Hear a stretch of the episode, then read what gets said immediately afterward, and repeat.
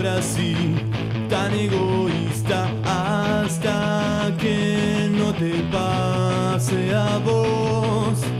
No vas a entender, clásico, individualista. Decido que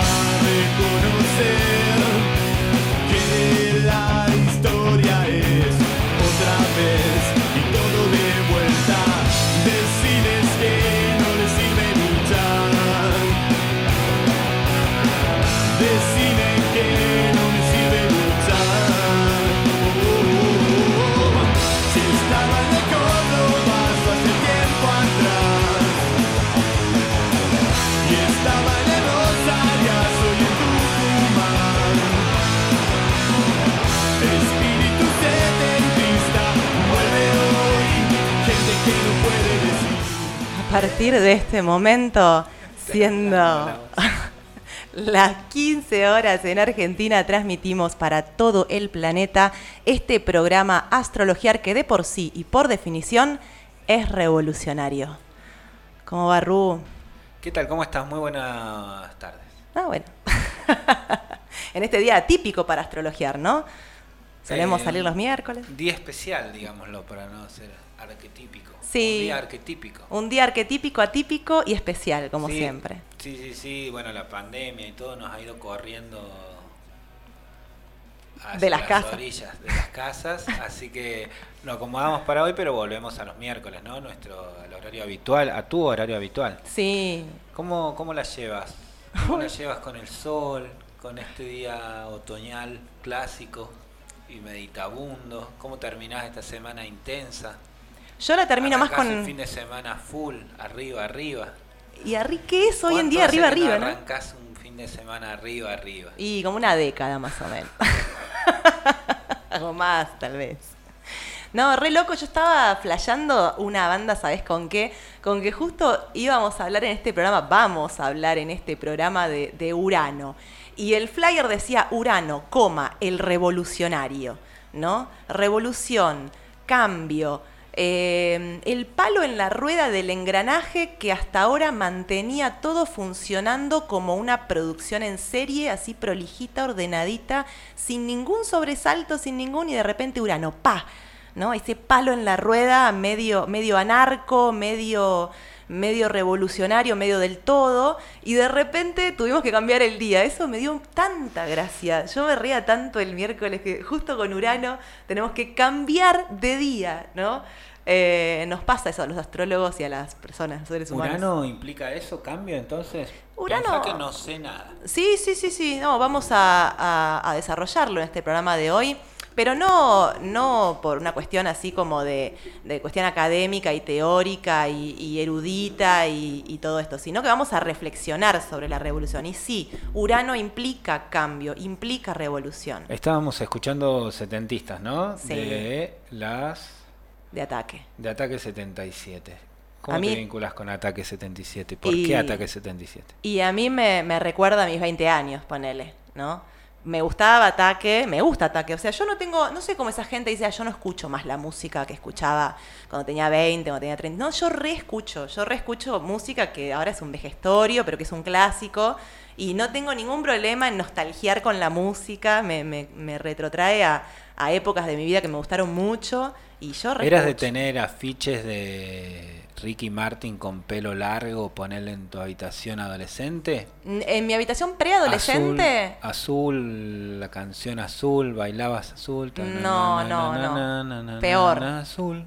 Peor, peor. ¿Peor no, que no- azul? No sé si peor, pero yo en la época de afiches que me duró poco, yo tenía afiches de los Backstreet Boys. Ah, de... ¿Cómo eran los locales? Eh, Eh, a veces ganó. A Mambrú. A Mambrú. Mam- como los Mambrú Yankees. Claro, éramos como los mambrú. La boy band, ¿no? Que era como un, un formato, digamos, que después, no sé, se lo comió la tierra, no apareció más. Siempre resurgen esos formatos, igualmente se reciclan, resurgen. Como Masterchef. Como, claro, los realities también se reciclan, resurgen.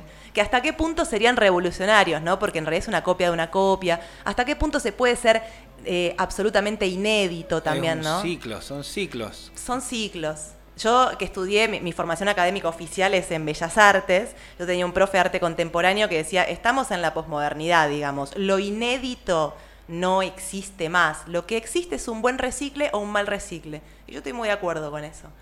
Creo que en el buen recicle se pueden aparecer vestigios nuevos, pero en realidad lo nuevo, 110% inédito, no, no, no, e- es como de un paradigma medio como antiguo, ¿no? El genio creativo eh, y toda esta, esta cosa, ¿no? Que a su vez era como un tipo o una mina o una, o un, emine, no sé, o algún ser, ¿no? Que creaba y que como la veía, ¿viste? Como el que ve la jugada antes de que suceda, como la veía era como el comprendido y era como el apartado, era como el excluido y esa cosa de que se desangra por la exclusión y por la no pertenencia, pero desde ahí se inspira para crear. Y hoy en día, eh, bueno, hablando de- del artista, ¿no? No sé, surgió este tema de las bellas artes, las artes visuales.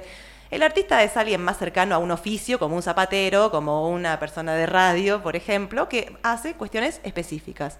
Eh, elabora y crea discursos que dicen lo que quizás con palabras no se puede decir o no se alcanza a decir. Entonces con el arte se puede decir, con en vez de con todas las palabras, quizás con todas las palabras en la literatura, o quizás con todos los colores, con todas las formas, o con todos los sonidos, con todos los recursos de ese lenguaje. ¿no? En donde el lenguaje así como verbal y literal se queda corto, ahí aparece el lenguaje metafórico, por ejemplo el arte, a decir lo que faltó decir. Pero, ¿y en la búsqueda de qué? Y en la búsqueda de no morir, ¿no? Básicamente, creo que esto lo hablamos en la astrología Aruno. ¿Por qué la astrología es importante en cuanto al lenguaje? ¿No? Porque decíamos un poco, como si hay algo de lo que se, de lo que debe ser dicho que no se dice, un poco como que morimos por dentro. Esto, mm, no me acuerdo si en Astrología Aruno lo hablamos, pero es muy interesante cómo surge el concepto de pulsión de muerte. Todo esto, nada, esto está anotado en el. Pero no importa, vamos, vamos. Eh, el- No el- me digas. Sí, nada, esto está anotado, pero no importa, vamos igual, vamos a ver dónde nos lleva. Como esto eh, es interesante ver cómo surge el, el concepto de pulsión de muerte en la, en la teoría freudiana. ¿No? Y el, concepto de pulsión de muerte surge eh, después de la Primera Guerra Mundial, en donde Freud eh, empieza a atender gente que, bueno, que sobrevivió a la Primera Guerra, que fue a lucharla y la sobrevivió, pero volvió si hay una cosa que los, que los atravesaba era el silencio, el silencio ante tanto horror. ¿Qué te va a decir esa persona? ¿Me entendés? Y ahí, ahí Freud habla de, mm, hay algo que es eh, sustancial decir y que estas personas no pueden decir. Entonces hay que sumergirnos en el inconsciente de alguna manera para que esto salga, quizás no con palabras, quizás a través de un gesto, quizás a través, bueno, qué sé yo. En ese sentido, el arte, yo siempre digo, no, no, no hay chance, no hay forma, por más de que nos lo propongamos que no sea así, pero no hay forma de que una obra artística, sea de la índole que sea, no refleje algo del orden de lo inconsciente. No, hay, no es que te, te lo deje proponer, es que lo refleja, digamos. No hay manera de que no suceda, ¿no? Igual no sé por qué estamos hablando de esto. Pero... No lo sé, vos lo trajiste, yo solamente traje setentistas. Ah, Revolución, Urano, Revolución, Urano. setentistas. Eh, ¿Cómo se quedó, no? El- los 70 clavados con la idea de revolución. Sí, también como un, un espejo de lo romántico, ¿no? Tenemos con los 70. Eh. ¿Todavía? 50 años después. Y a mí me parece que 50 años son nada. Para Eh. nosotros que vivimos poco es un montón, pero no son nada. En realidad, mira, hoy vamos a hablar un poco de Urano y vamos a ver que Urano es descubierto por el ser humano eh, ocho, ocho años antes o después, para, ocho años antes de la Revolución Francesa. ¿No? Hoy en día quizás uno, ahora que está vivo, uno piensa en la Revolución Francesa y lo piensa como algo más de un hecho histórico, lo- puede separarse emocionalmente de la Revolución Francesa, aparte porque no estábamos vivos cuando sucedió. Sin embargo, es como decía Taque, ¿no? Y estaba en el Cordobazo, y estaba en el Rosariazo, y estaba en Tucumán, y el espíritu setentista vuelve hoy, ¿no? Y siempre vuelve, porque hay algo de lo arquetípico en la revolución. Eso me interesaba que Ahí va. charláramos. El arquetipo de la revolución. Ahí va. A mí me gusta como... Querías hablar de algo de eso. me Sí, claro, Ah. claro, es lo que me mueve. Eh, a mí me parece que, que puede ser como, mm, lo podemos abordar desde este lugar que, que te decía recién, el palo en la rueda del engranaje. Como que hay, hay momentos, incluso momentos históricos, ¿no? En que las dinámicas y los paradigmas y las cosmovisiones eh, están como en un, sea la que sea vigente, sea el paradigma vigente el que sea, no, no importa eso ahora, está como en un auge, está sólido, está firme y, llega un momento en que como cualquier fruto que se pasa de maduro y cae, ¿no? Llega un momento en que lo sólido, lo firme, lo bien construido, que sé yo, se empieza a corromper o simplemente empieza a no ser más útil al servicio del caminar del ser humano. Y, ahí viene como esta idea de lo caduco, lo incómodo de lo caduco, y las mentes quizás que piensan esto hay que, acá hay que poner un palo en el engranaje de esta rueda. Yo cuando pienso en el engranaje de la rueda, pienso como en una maquinita de esas que tienen como una cinta transportadora que producen objetos en serie, todos igualitos, igualitos, perfectitos, eh, iguales hasta en el más mínimo detalle. Todo está bien, todo es predecible, está todo en orden, la casa está en orden, ¿no? Y de repente meto un palo en la rueda porque eso que se produce de forma tan perfectita, hay algo eso que empieza a oler mal. Hay algo eso que empieza a tirar olor podrido. Quizás en su momento fue útil a nuestro caminar, pero en algún momento empieza ya a no serlo más y empieza a incomodar. Obviamente no a todos, ¿no? Porque hay gente que se beneficia de que todo siga en la cinta transportadora produciéndose de la misma manera y hay gente que no. Pero hay, hay mentes que empiezan a pensar, che, acá hay que montar una, un, un jaque mate a, a esta cinta transportadora, ¿no? Y al que maneja los botoncitos, ¿no? De la máquina. Sí, durante algunos años nosotros imaginábamos, va, con algunos imaginábamos que éramos un poco el, el aceite necesario para que la máquina funcionara sin ruido. Oh. Entonces era muy angustiante eso, ¿no? Porque decís, claro, incluso estos intentos de revolución solamente es- están o aparecen como una forma de aceitar el ruido que haría el sistema si no estuviéramos nosotros aceitando la rueda para que el sistema no haga ruido. Esto de ir atajando, ir atajando el quilombo antes que el quilombo sea quilombo. Y eso me lo acordaba el otro día cuando mandabas el mensaje este de romper todo, ¿no? Si la revolución es romper Exacto, o la revolución es construir. exacto. Qué y era lo que te preguntaba, a ver qué es lo que decía Urano de ese tema. Sí, sí, sí. De hecho, hay acá en mi cuadernito algunas anotaciones al respecto, porque bueno, eh, les recuerdo cómo venimos como en astrología, si bien no hay un hilo conductor de forma lineal, ¿no? Pero siempre es como que el, Vos el sos programa... la, la hilo conductora. Yo soy, la- sí, mi criterio es eh, X, Es que, el que claro. pinte. ¿Cómo se tejen estos programas? Bueno, algo pasa en los programas en cada astrologiar que inspira al próximo, ¿no? Eh, y veníamos como hablando en algún programa anterior del te- tema de la nueva era. Yo les contaba que estamos en un momento de transición, que estamos por algunos, estuvimos por algunos milenios y todavía estamos transitando una era de Pisces, que esa era de Pisces está como caducando y yendo a su declive, y que en el mismo momento de ese declive de la era de Pisces, al mismo momento, simultáneamente, está empezando a aparecer vestigios de la nueva era, que esta era de Acuario. ¿No? Urano, eh, cada, signo tiene- re- recibe una regencia planetaria. Eh, Urano es el regente de Acuario. Bueno, ya ahí empezó a aparecer algo de, "Mm, hablamos de Urano. Y después el programa pasado, que hablamos de los eclipses, yo no me puedo acordar de, de qué galera lo sacaste, Rubén Matos, pero esta cosa que hablaste de la Revolución de Mayo, no puedo recordar cómo se linkeó el tema de los eclipses con la Revolución de Mayo, pero se linkeó en algún momento. Y yo, vos no te acordás, pero yo me acuerdo. Yo no me acuerdo lo que hice al mediodía. Claro, exactamente. ¿Por qué? ¿Por qué? Porque es muy pisciano, colgada. Como se dice en Brasil, pipa boada. Pipa boada es como colgado. Y, y bueno, entonces eh, digo, bueno, Urano está pidiendo pista. Urano está pidiendo pista, entonces vamos, astrologiar 7, Urano, ¿no? Y justamente en relación a esto que, que vos planteás, Rude, si la revolución es romper o si es construir, eh, ¿qué, qué tipo de relación tenemos con este concepto y con este concepto arquetípico que es la revolución? Eh, yo creo que también por estar recién entrando una nueva era de Acuario, pero sin todavía haber desaparecido por completo la era de Pisces, yo creo que somos revolucionarios muy adolescentes todavía, o quizás incluso muy niños. ¿No? Quizás incluso muy niños. No somos revolucionarios adultos. Cuando hablamos de Urano y la revolución, eh, Acuario, que es el signo regido por Urano, está siendo tocado. Eh, entonces, eh, nada, está este tema como de, pará. Me hace señas Rubén acá, yo digo, ¿qué es esto? Como una... Acércate más al micrófono. Ah, Ahí hola. está, Ahí está. ahí está. Yo ya me acerco, me alejo, ¿qué quiere este hombre? bueno, en fin. No, no, no, en la parte de niños me quedé. Sí, en la parte de niños, claro. Vos pensás que nos queda tanto tiempo todavía, de, de- recién ni siquiera arrancamos con la nueva era de Acuario, o sea, y, y bueno, y nos falta tanto tiempo para aprender a ser revolucionarios y, a, y aparejar y, y malabarear el cambio y la revolución, que todavía somos como eh, revolucionarios muy niños. Y yo creo que esto tiene que ver a veces con esta revolución asociada al romper, al quebrar todo. Eh, y a veces también tiene que ver con entender la revolución desde un lugar demasiado emocional, pero falta estrategia, pero falta paños fríos, cabeza fría, a ver, sí, está todo bien, como hay que cambiar por un mundo mejor y to- toda esta cosa muy emotiva, ¿no? Que nos toca a todos, porque si hay que ir hacia un mundo mejor es porque a este este tiene ciertas falencias que nos hacen sufrir, que, que, nos, que nos tocan, que nos angustian, que, nos generan un montón de cosas, ¿no? Entonces, todo bien con el mundo mejor.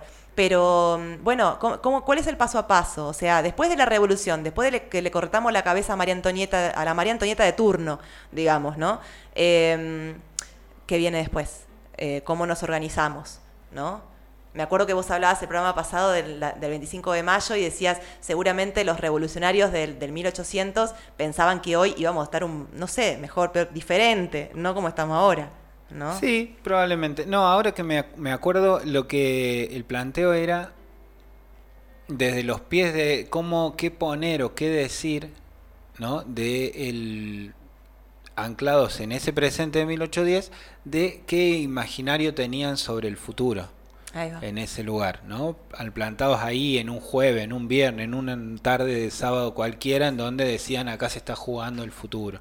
Sí. ¿Cuántas veces por la tarde estamos jugándonos el futuro? Aunque no llegue, no importa, el motor es lo que va a venir, Claro. ¿no? Eh, el motor que hacía de que se la jugaran y que se pusieran eh, tiritas de colores para identificarse con un lado de la banda, con un lado del, de qué lado va a estar parado, Claro. eh, no estaba muy no está vinculado al presente, está vinculado al futuro. Está Urano vinculado total. a la potencialidad de coso, a la potencialidad que tiene ese acto presente que estás haciendo, no en el presente, sino en el futuro. Total. Eh, de ahí veníamos con lo de la Revolución de Mayo. Total. Empezaron a llegar algunos mensajes, yo te corto ahora y Sí, sí. volvés vos sobre el tema. Nos estás escuchando en www.comechingones.com.ar. Empezaron a llegar algunos mensajes al 3544533922. Por redes sociales vamos a hacer la segunda media hora por Instagram. Bien. El, al arroba revista Come Chingones, tanto en Instagram como en Facebook. Eh, estamos muy viernes hoy también. Si por momentos ven como un a, Claro. es- está muy vinculado con Urano, con, con la siesta, con que venimos a estar charlando de asuntos Varios. así esotéricos internos y varios. Y nada, eso, y llevándola. Así que probablemente encuentres unas... as, Unos bachecitos. es, y, así. Probablemente hagamos café en el medio también Uh, para poder oh. sobrevivir Sí, algo que, a me, esta siesta impune. algo que me pegue una trompada en la cara. Mandamos saludos, gente que nos está escuchando en Buenos Aires, gente que nos está... Recordamos que estamos transmitiendo desde Tras la Sierra, desde Villa de las Rosas, desde el Alto Resbaloso, desde la Casa Grande, eh, y lo estamos haciendo para cualquier lugar en donde estén conectados, desde Córdoba Capital, de Mendoza, Catamarca, ¡Ey, qué lindo! Tierra del Fuego, Esa. así que mandamos saludos también a todo el país, asumiendo de que todo va a estar bien. Sí, ¿por qué no? ¿Por qué no? ¿Por qué no, verdad? ¿Quién dice que no? No, todo va a estar bien. claro que sí, claro que sí. Te toca redondear. Sí, sí, sí. Todo suyo, perdón, ¿eh? No, no, no, está muy bien que meta esos, eh, esas cositas. Y, mm, y bueno, y esto que decías, a mí me, me flasheaba, Ru, esto de la Revolución de Mayo y, y las visas hacia el futuro, porque eso, justamente eso, es Urano. Si hay algo, si hay otra palabra que define Urano, además de revolución, es la palabra futurista. Urano es futurista.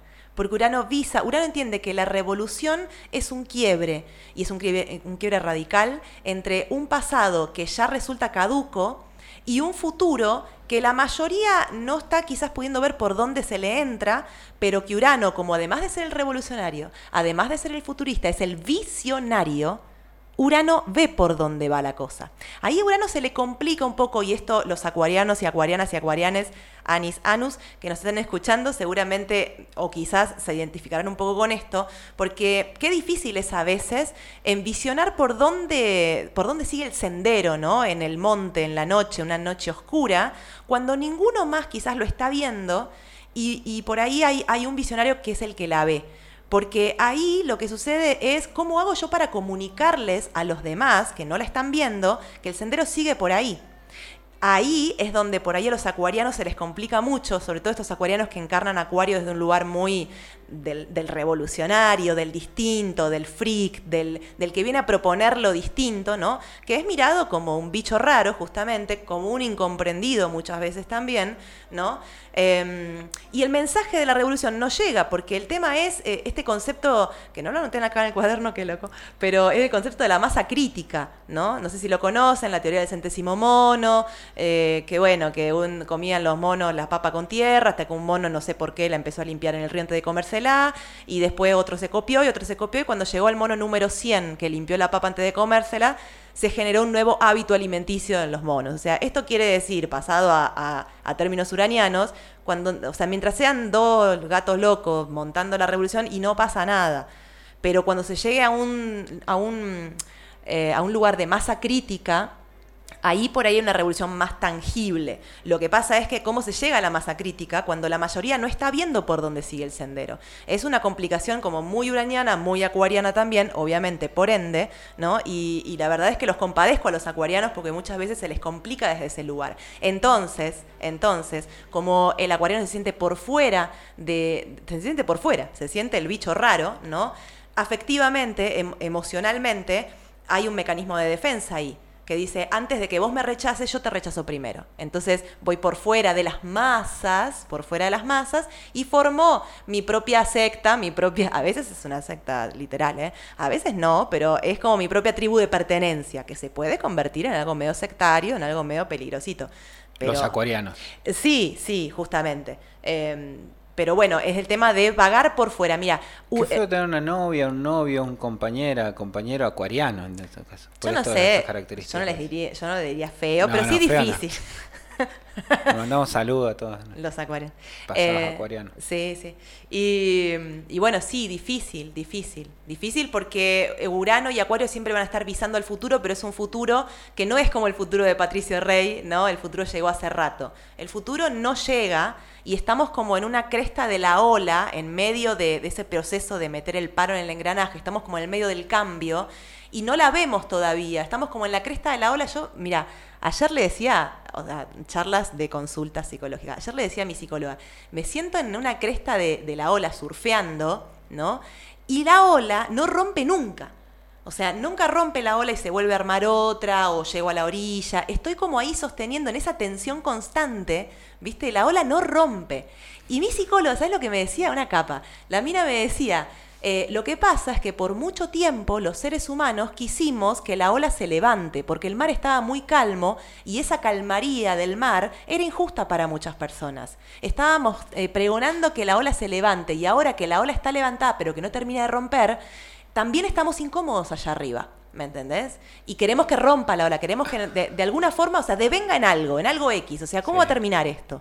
¿Cuál es el final de la historia? Por lo menos el final de este capítulo. Todavía no se sabe. Esto es, es incómodo Un la tensión. De tensión constante, ¿no? De la Total. trama.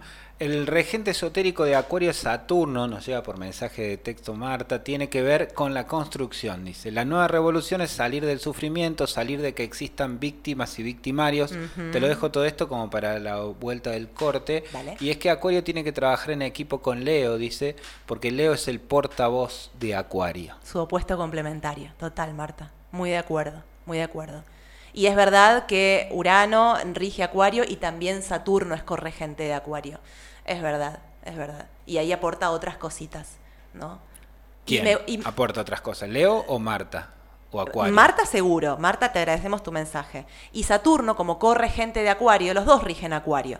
Urano y Saturno. Lo que pasa es que, ¿te acuerdas que yo te había dicho por muchísimo tiempo Saturno fue el último planeta conocido del sistema solar? Entonces los planetas transpersonales, que son Urano, Neptuno y Plutón, no se conocían, nadie los conocía. Cuando estos planetas se descubren, empiezan a aportarse como regentes de, de algunos signos, pero antes de que sean descubiertos estos planetas, obviamente no podían ser regentes de ningún signo porque el ser humano no los conocía. Hasta ese momento, el regente de, de Acuario era Saturno y cuando se descubre Urano, pasan a ser ambos regentes eh, de Acuario, tanto Urano como Saturno. Pregunta para después del bloque de muy ignorante. Sí, ¿Qué querés decir cuando decís regente? bien, Esa nos, más o menos nos la contás Dale. luego, probablemente.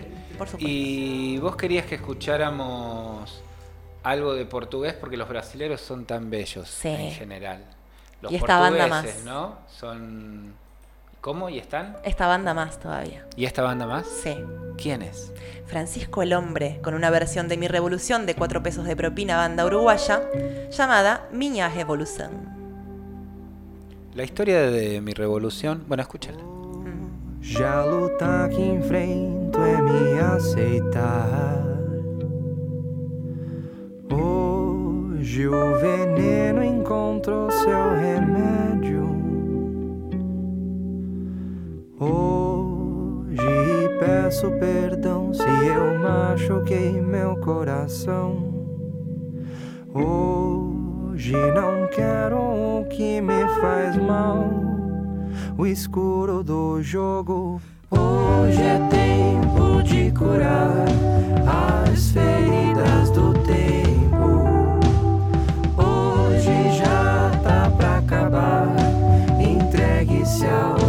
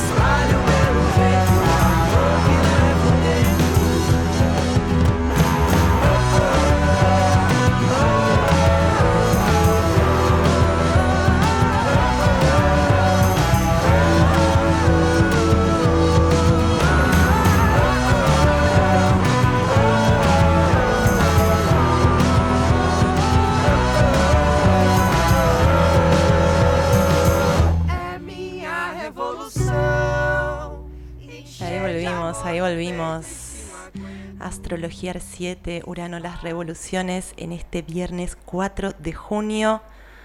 Volvimos, Rubo. 4 de junio, 15.34 horas de la tarde, ¿no? Este, vuelven las restricciones. Sí, sí, le contamos al mundo que otra vez vuelven las restricciones en Argentina. Parece que ahora nos van a traer tipo ping-pong, así como un poquito sí, un poquito no, un poquito más, un poquito menos, ahora sí, ahora no.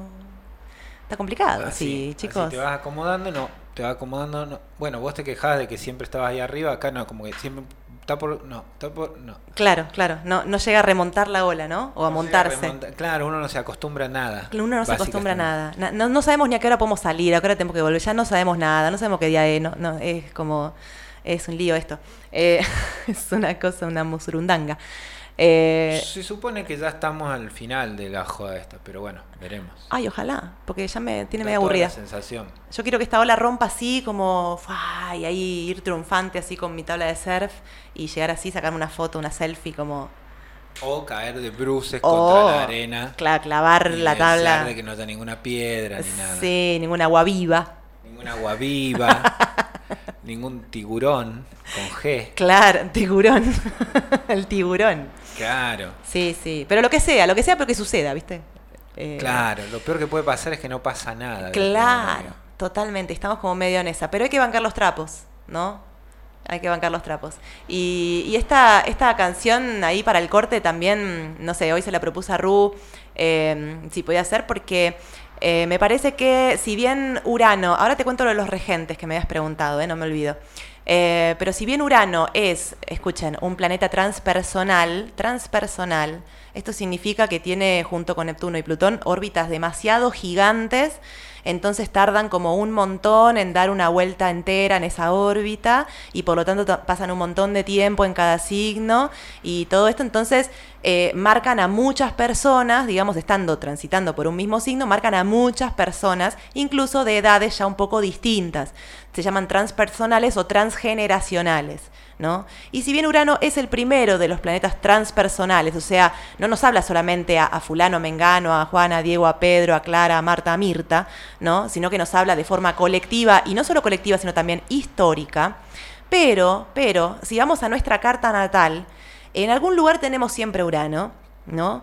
Y, y Urano, por más de que nos hable de colectividades y de procesos históricos como buen planeta transpersonal y transgeneracional que es, siempre hay una pregunta que subyace, me parece, eh, y es cuál es nuestra revolución. Esta canción es una canción de una banda uruguaya que se llama Cuatro pesos de propina, quizás la conozcan, y es una reversión que hace Francisco el Hombre, eh, en portugués obviamente, porque es una, una banda formada por dos mexicanos y el resto son gente brasilera, dos mexicanos que viven en Brasil hace muchos años, eh, y se llama Miña Revolución, ¿no? mi revolución en portugués. Y, y justamente habla de una revolución un poco más personal, un poco más subjetiva, un poco más eh, de cómo nos toca a cada uno, una une, uni, uno, el concepto de eh, revolución, ¿no? ¿Cuáles son las revoluciones que piden ser montadas eh, a nivel individual, a nivel subjetivo? ¿Cuáles son nuestras revoluciones? Y ahí es interesante ver que cada uno, como siempre digo, tenemos nuestra historia. Eh, cada uno de nosotros tiene su historia, entonces las revoluciones que tendremos que montar serán particulares y serán distintas. Por ejemplo, yo me acuerdo que a estos chicos los conocí, a, Francisco el Hombre, ¿no? Esta banda, los conocí en vivo, tocando en vivo en Punta del Diablo, en Uruguay, en, en la playa. Eh, estaban tocando como cualquier bandita de verano, estaban haciendo la temporada, pasando la gorra. Y yo dije, uy, qué buena banda, como me encantó. Desde ese momento no paro de escucharlos. Eh, pero después me fui enterando cuál es la historia de, de Francisco el Hombre, ¿no? Eh, casi todos ellos compartían como eh, una historia en común, que era, qué sé yo, trabajaban más o menos como en, en esta dinámica de oficina, digamos, eh, y se est- estaban medio hinchados los quinotos de todo esto, entonces dijeron, todos eran músicos, y dijeron, nos queremos como ir a, a rodar por el mundo con nuestra música, que lo que pague el viaje y nuestra sobrevivencia sea nuestra música. Y ahí los pibes tienen un montón de historias como súper divertidas de, qué sé yo, a veces es como que cambiaban, intercambiaban en un hostel, por ejemplo, noches de hospedaje por eh, tocadas, mini recitales para, para los... para la gente que estaba hospedándose en el hostel, y así iban como rodando el mundo y realmente estuvieron un par de años viajando, viajando así. Y hoy están, eh, bueno, establecidos en Brasil y están, bueno, grabando nuevo disco y todo esto, pero evidentemente esta era la revolución que ellos sentían que tenían que montar en sus historias personales, ¿no? Entonces, una de las preguntas que, que a mí me gustaba mucho como eh, dejarles con este astrologiar 7 sobre Urano es, más allá de todos los momentos, de, todo el momento, digamos, que estamos viviendo a nivel mundial, en donde está clarísimo, me parece, para todos, y ahí cada uno tendrá su opinión sobre lo que pasa, sobre lo que no pasa, sobre lo que es real, es mentira, pero más allá de eso, está clarísimo que estamos en una transición en una revolución que está como rompiendo estructuras que están que- que ya estaban como medias caducas, ¿no? Pero más allá de ese contexto que es mundial, eh, ustedes, en su propia historia, ¿cuáles son las revoluciones que piden y que exigen en sus propias historias ser montadas y, ejecutadas, ¿no? O sea, eh, percibirlo a Urano más allá de su transpersonalidad y percibirlo también como a veces un amigo cercano. Eh, no sé si estamos como saliendo en Instagram, puede ser, puede ser que no, pero por las dudas, saludo a, a- la gente que está en Instagram de Revista Come Chingones, Oli Olu. Eh, estamos hablando de Urano y revoluciones. Eh, me parece que hay que como girar la cámara, no sé, puede ser que eso sea necesario, no- porque estoy viendo cosas raras. Eh, ahí va. Sí, ahí va. Hola. Estaba como del otro lado. Oli, Olu. Eh, esta es una de las grandes preguntas que, que quería, compartirles, ¿no? Para que se la lleven para estos días para reflexionar. Eh, porque justamente cuando uno se pregunta, ¿qué tiene que cambiar? ¿O qué es, peor o mejor, no sé, qué es lo que va a cambiar? Más allá de que yo me resista o no me resista, ¿qué es lo que va a cambiar? Tanto a nivel colectivo e histórico como a nivel individual y subjetivo. Hay algo que hay que entender y es que hay un pasado que queda atrás. Y eso muchas veces, y dependiendo la historia de la que estemos eh, hablando, ¿no? Muchas veces da vértigo. Da vértigo dejar como el pasado radicalmente atrás, ¿no? Como enterrar a los muertos, darle santa sepultura y chau, y seguir caminando. Da vértigo. Da vértigo. Uy, un cafezuli. No, tremendo. Esto es un lujo. Es un lujo hacer un programa en Radio Come Chingones. Epa, y pasamos un chivo ahí, ¿no? Como de Stevia Durley. Eh, igual lo tomo amargo, gracias. no iba con el auspiciante, ¿viste? No, sí, le voy a poner, mira, le pongo tuki, tuki, tuki, le pongo. Eh, bueno, hay un pasado que queda atrás y eso da vértigo. Entonces, ¿cuál es el pasado que tiene que quedar atrás? Ahora, con toda esta revolución colectiva e histórica que estamos viviendo y en sus experiencias y en sus historias personales y subjetivas, ¿cuál es ese pasado que tiene que quedar atrás y que hay que despegarse de ese pasado y, ah, da como una cosa, un escosor, ¿no? Y otra pregunta muy importante que se desprende de esta pregunta madre, ¿cuáles son las revoluciones que piden ser montadas? Me parece que es, ¿qué precio pagamos por los cambios? Por los cambios que la revolución trae aparejado. ¿Qué precio pagamos por los cambios? ¿no? Porque es como me decía mi psicólogo ayer, como todos queríamos estar en, la cresta de esta ola, todos queríamos que la ola se monte, porque ya la cosa no daba para más, ¿no? Como una sociedad sumamente jerárquica, exclusiva, exclusiva, no, eh, peyorativamente lo digo, ¿no? Como que excluye, ¿no? Exclusiva, jerárquica, donde uno está pisándole la nuca al que está abajo y ese al de abajo, y hay cosas que tienen que cambiar ahora cuando estamos en el proceso de cambio, en la cresta de la ola, decimos basta, o sea, o que la ola o que se retracte o que vaya para atrás, o que se rompa, pero basta estar acá arriba, no puedo sostenerme más arriba de la tabla. Es como también es eh, angustiante, ¿no? Y, y bueno, ¿qué precio trae aparejado el cambio? Quizás esta incertidumbre, esta angustia producida por la incertidumbre y todo esto que estamos viviendo sea parte de este precio, ¿no? Em, y bueno, ¿qué precio pagamos por, por los cambios? Porque acá hay una premisa importante. Y te la voy a decir, Ru, porque me encanta, te voy a compartir esta frase que me encanta. Toda elección implica una renuncia. Uy, sí. Borges decía que cada vez que decís que sí, le decís que no al infinito de posibilidades, al alef de posibilidades. Mm. Luego mi terapeuta me ayudó a, a no estar tan vinculado con eso porque es complejo. Pero claro, que sí, implica renuncias. Claro. Eh, y ayer hablábamos justamente de... Mandan saludos también mensajes. Tenemos oyentes, oyentes que hacen programa en la radio, todo. Ahí va, el aguante nos hace. Sí, sí, sí, sí. Muy sí. bien, muy bien. Ay, Dice quiero saber qué dicen. Hay, otro, hay otros conductores de otros programas que ni agua le dan. y acá astros cafecitos. No, bueno, mandamos saludos ahí a. Gran conductor del programa deportivo. Ahí va. También vacunado y todo. Muy bien. Eh, mucha gente escuchándonos en este momento, así que muchas gracias a todos los que están ahí Gracias. conectados. ¿Está rico el café? Está muy bueno. Sí, yo también. Estoy más de acuerdo. despierta. Debe ser por la hora también. Eh, ¿A qué íbamos? Toda elección implica una renuncia. Toda reelección implica una renuncia. Ayer hacíamos el programa de Quien no espera desespera, grabábamos en realidad para la noche y lo hicimos en el- al fuego del asador, Qué ahí lindo. estuvimos compartiendo un ratito de comida y en una discusión de sobremesa muy acalorada, también muy afiebrada por el- los efectos de algún alcohol, Ajá. eh, terminamos discutiendo acerca de si era la felicidad o la libertad la búsqueda final de la joda. ¿no? Qué buena pregunta. Y nada, de ahí se vinculaba el amor y qué es eso. Entonces em, lo vinculo con esto que vos me decís, porque a veces que Dios te dé gloria y no paz, decía. También tenía un amigo que.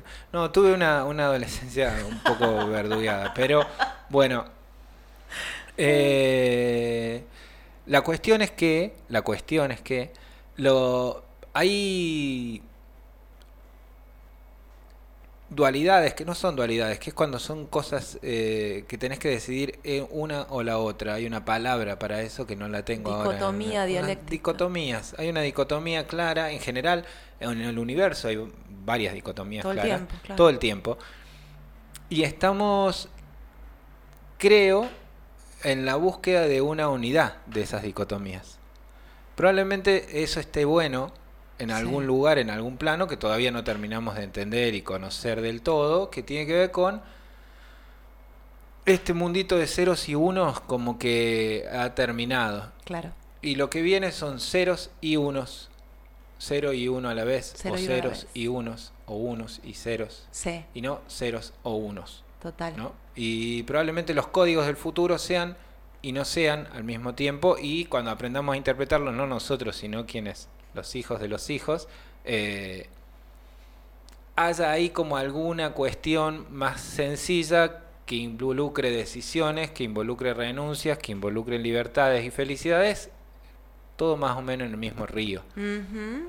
Pero estamos yendo hacia, ¿no? Da- Capaz. no sé. sospecho. Sospecho. Yo también Sospecho que eso.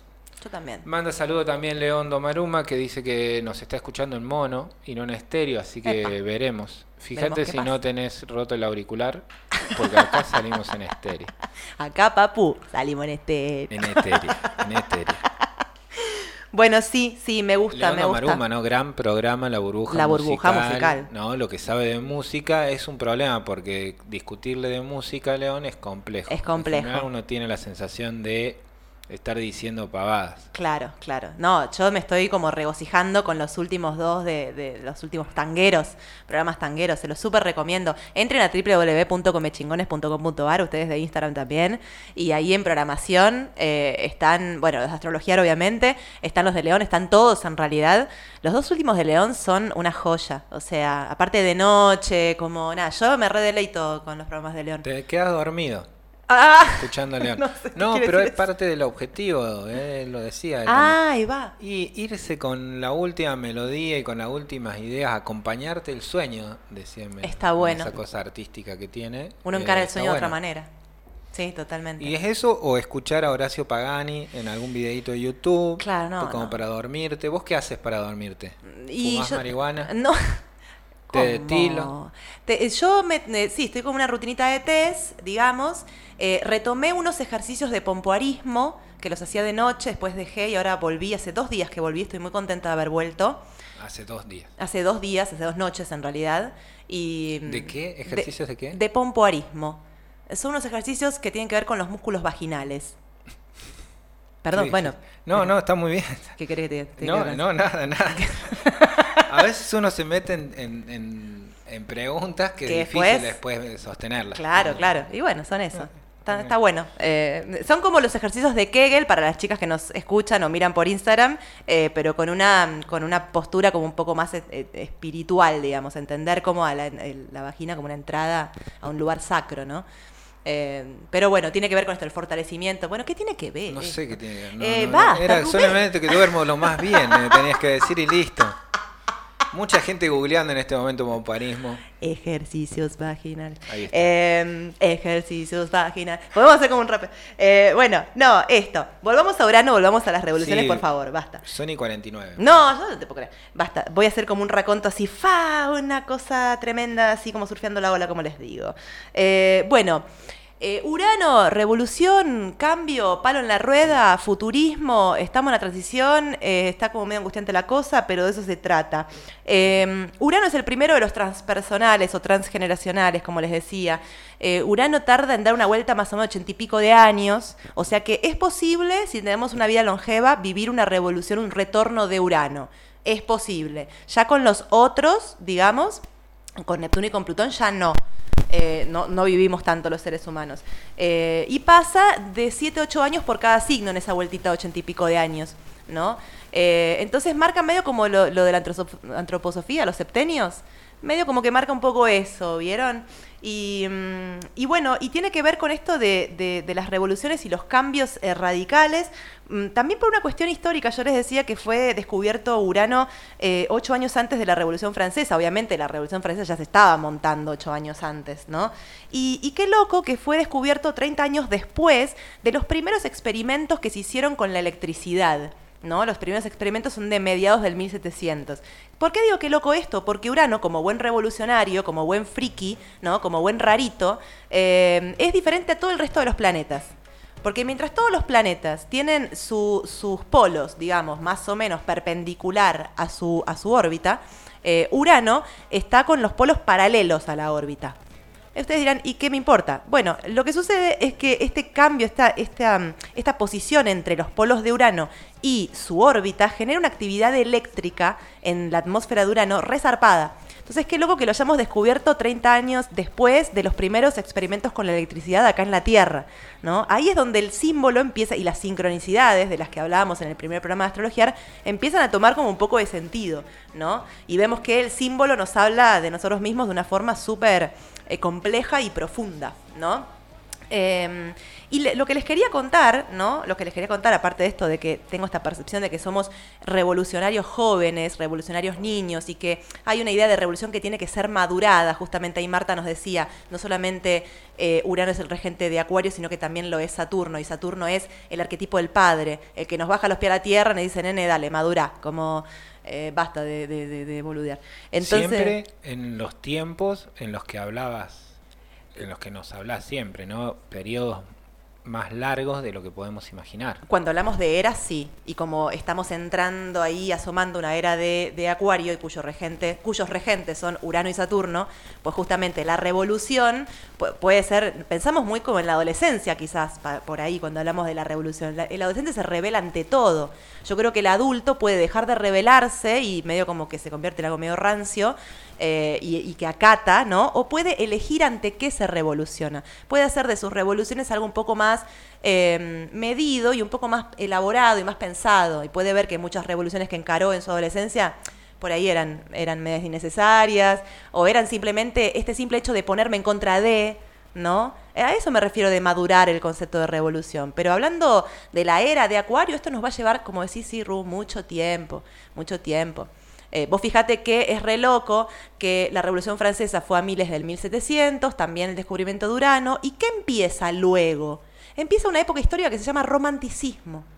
Eh, Claro. ¿no? Marcada por, por ejemplo, escritores como Becker, Edgar Allan Poe, como mucha emocionalidad, mucha tragedia también en sus escritos, por ejemplo, ¿no? Eh, ¿Y qué pasa acá en las Américas? Es la época del colonialismo. La Revolución Claro. de Mayo, tenemos que tenemos esto que vos decías de San Martín, seamos libres que lo demás no importa nada. Y yo por ahí le diría a San Martín, che, me- tu frase me parece re linda, boludo, posta que me parece súper linda. Em, pero seamos libres. Después, ¿qué hacemos con la libertad? O sea, yo cuando pienso en esa frase de San Martín, pienso, por ejemplo, en la esclavitud eh, en, afro, africana dentro de, de Brasil, donde hace 113 años, creo, si mal no recuerdo, que se abolió la esclavitud en Brasil, y decimos, ah, qué bueno, se abolió la esclavitud. Pero en realidad eso significó que los patrones liberaron a los esclavos, bueno, listo, no sos más mi esclavo, arreglate solo. Un tipo que por generaciones ya tenía generaciones de estar desligado con su tierra de origen. Eh, no estaba preparado profesionalmente, no tenía laburo, no tenía casa. Eh, vivía en, quilombos, se, le llama quilombos, ¿no? Estos aguantaderos, ¿no? De, de- gente de ascendencia africana, ¿no? Aguantaderos, digo, porque estaban, estaban despatriados. O sea, todo bien que se abolió la esclavitud, la libertad, buenísimo. ¿Y qué hace ese negro con la libertad? ¿Qué puede hacer? Hoy en día eh, siguen siendo gatillos fáciles en las favelas. Entonces es como, bueno, podemos también, y vamos a ir en el tiempo, pero en el tiempo, madurando esta idea de revolución. ¿no? Yo creo que después de la libertad las cosas importan. Y hay que pensarlo antes de revolucionar por la libertad. O sea, o en conjunto. O en conjunto. Porque si no, es medio adolescente la cosa. Disculpe, San Martín. Su, su frase aportó mucho en el momento, porque veníamos muy con la cabeza gacha. Aportó mucho en el momento. Bueno, ¿y ahora qué vuelta de rosca más le podemos dar? No estoy en contra de San Martín, ¿eh? Capo San Martín. O no, no sé, no lo conozco. Pero, Ah, sí. ¿me entendés lo que te digo? Eh, y por último, decirles, ¿no? Y tocamos todo lo que está en el cuaderno, porque siempre. Sí, pero le pegaste una acelerada. En las Sí. últimas dos hojitas me pegaste una acelerada sí, ahí. Sí, Pero me di cuenta que lo fuimos tocando ahí en el medio. Estuvo bueno el programa de hoy. Me, re. me, ah, me gusta esto de San Martín, de la idea de... eh, porque lo que decíamos de esto de la libertad no importa nada, ¿por qué no importa nada? ¿Por qué seamos libres si lo demás no importa nada? Digo, eh, hay tan... De verdad, eh, podemos en- sentir la libertad desde el punto de vista emotivo, desde, el- desde las tripas, o somos frases hechistas. Claro. Digo, eh, ¿A qué viene esto? A que hay un lugar ahí en donde todavía, desde mi punto de vista, no tenemos del todo claro para qué se hacen las cosas. Total. Claro. Eh, y el motor, y a veces lo compramos hecho a eso. Sobre todo el siglo XX nos han vendido para qué se hacen las cosas, bastante bien vendido. Sí, total. El autito, la casa, tener una profesión, un oficio. Y el siglo XXI empezó a incorporar estas otras cosas. Sé libre, está bien con vos mismo, tu almita. Digo, hay otros para qué Claro. ¿no? De todos modos, eh, a mí me pasa de que si no pasa por las tripas, es como que no pasa, es como que lo compraste hecho. Total.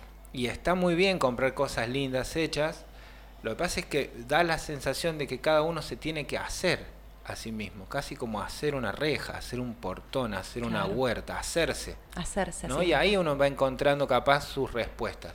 Probablemente cuando uno se haga quede más desprolijo. Se noten los puntos de la soldadura. Claro, claro. eh, la cosa no salga, eh, salga fea, salga mal, despintada. Pero va a ser auténtico, ¿no?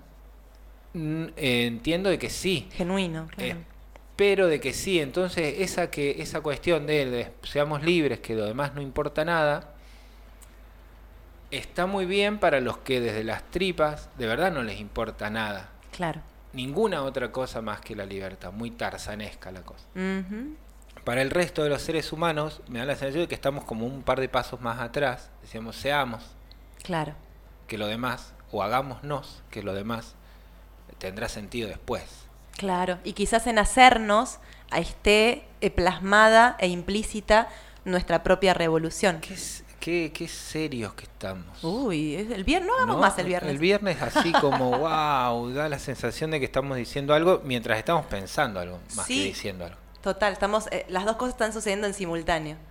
Totalmente. Y se nota, y se nota que tomamos café también. Sí, sí, sí, se nota como lo- ahí las olas, ¿no? Como fue como una onda La, sonora. la imagen de tuya en la ola, arriba de la ola, surfeando cual condorito en las, en las series, Sí. en, la- en un cómic así, y no y pasando las hojas y siguiendo ahí arriba. Claro, y no para. En un momento sentada allá arriba de la ola, así como diciendo, bueno, ¿qué es? Esa es buena, yo me la voy a llevar para casa esa imagen, ¿eh? Porque yo no, no, te, no Te veía podés ese cuadro. sentar arriba de la ola y esperar. Y esperar a que... Bueno, hagan lo que quieran.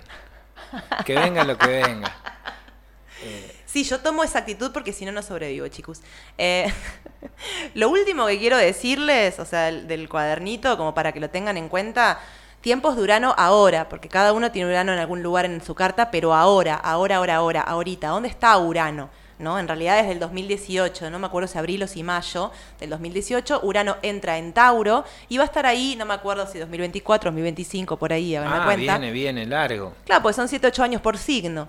Entonces, si hay algo que caracteriza a Tauro como, como signo, como nicho de aprendizaje, como escuela de aprendizaje, es el primer encuentro con la materia. ¿No? Entonces, si hay una palabra o palabras que definen a Tauro es mis valores, mis recursos. El verbo de Tauro es yo tengo. Bueno, eh, cuestiones con la economía eh, varias que estamos viendo suceder. Obviamente no es desde el 2018, pero todo esto se fue cocinando en la olla, ¿no? Cosas como la, la- quizás mucha gente pasando angustia porque no sabe cómo va a fin de mes por las restricciones, que no puede laburar, qué sé yo, pero también eh, piensen, Urano, el futuro en Tauro, las bitcoins, eh, todo eso es Urano en Tauro. ¿No? Y, y- Tauro también es la tierra, la relación que tenemos con los recursos de la tierra. El petróleo se está acabando, eh, parte de Rusia se está hundiendo porque está construida y erigida sobre, sobre terrenos que tienen para abajo kilómetros y kilómetros de hielo, pero el calentamiento global está haciendo que eso se empiece paulatinamente, no es para mañana, pero a hundir. Todo eso es Urano en Tauro. ¿No? ¿Y cuáles son nuestros, nuestra relación con los recursos renovables y no renovables de la Tierra, del planeta Tierra? ¿no? ¿Y cuál es la relación con nuestro cuerpo? Tauro es materia, conocemos nuestro cuerpo físico, que la vacuna, que la no vacuna, que el 5G, que no 5G, todo eso, todo ese gran cúmulo de cosas es Urano en Tauro. ¿no? Y estas son las revoluciones y las olas que estamos surfeando en este momento, ¿no? ¿Sí? Sí, yo creo, no sé, ¿vos qué te parece? Cada Sí, uno lo sí, vivirá sí. a su forma, ¿no? Claramente. Eh, pero bueno, me quedo con, con esta, con esta música que usamos para, para hacer el corte en la mitad del programa. Eh, por ahí algunos conocen el tema, Mi Revolución de Cuatro Pesos, pero por si no lo conocen y lo escucharon en portugués y no entienden portugués, el estribillo dice, esta es mi revolución. Eh, llenar de amor el pecho y si no aguanto, diseminar en el viento ese amor que llevo dentro. Esa es mi revolución. Esa. Eso es lo que dice el estribillo. Gracias, Francisco al hombre. Les amo. Así que bueno, ese es el programa del día de hoy. Y Aguantemos, y aguantemos los trapos de la revolución. Hasta el miércoles. Hasta el miércoles, por lo menos. Pues el miércoles vemos. Vemos si seguimos en esa línea. Vemos si estamos en la ola o si ya rompió. No está mal estar de ese lado No. de la línea. Está bueno. aguantando los trapos de la revolución. Es preferible estar aguantando los trapos de mantener el status quo. De, claro, de ser un buche de, De ser un buche, claro. de ser un buche de los buitres. De ser medio pequebú.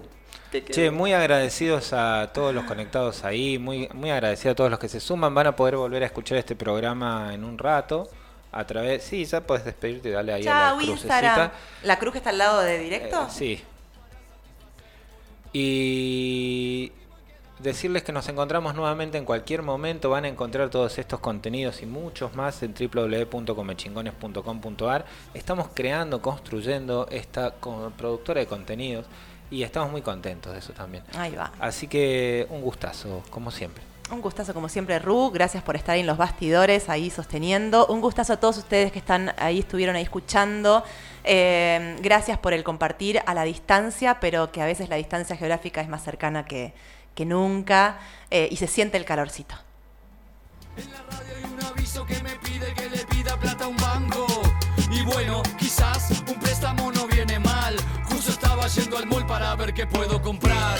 Terminó la tanda y el sigue hablando. Y va filosofando sobre el mal que nos va hundiendo. Estamos queriendo humo y humo nos están vendiendo. Y como estamos durmiendo, el alma nos están robando. Felicidad enlatada para un mundo infeliz. Puro barniz, todo se consume rápido y sin bis. Esta sociedad es como un pelo sin frizz. Si en marzo es novedad, es viejo en abril.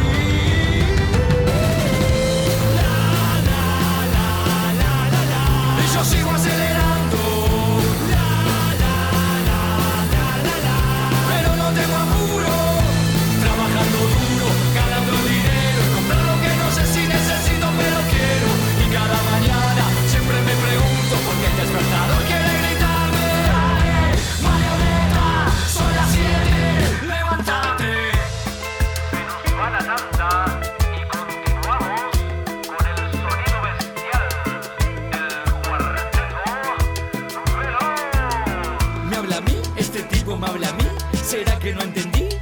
Que me perdí? ¿Y para qué me voy a complicar? ¿Para qué me voy a cuestionar? Si soy feliz así Sé que el silencio es a veces violento Pero estoy